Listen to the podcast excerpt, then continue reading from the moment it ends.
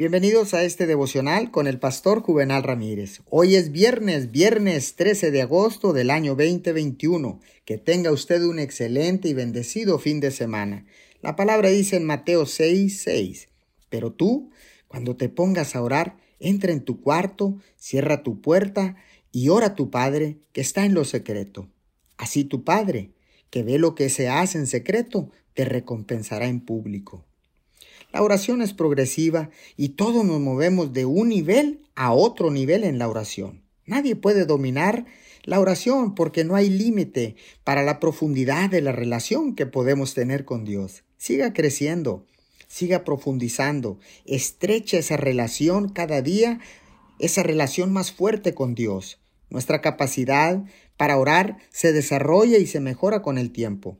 Nunca nos convertimos en expertos certificados en la oración y nunca dejamos de aprender a comunicarnos con Dios.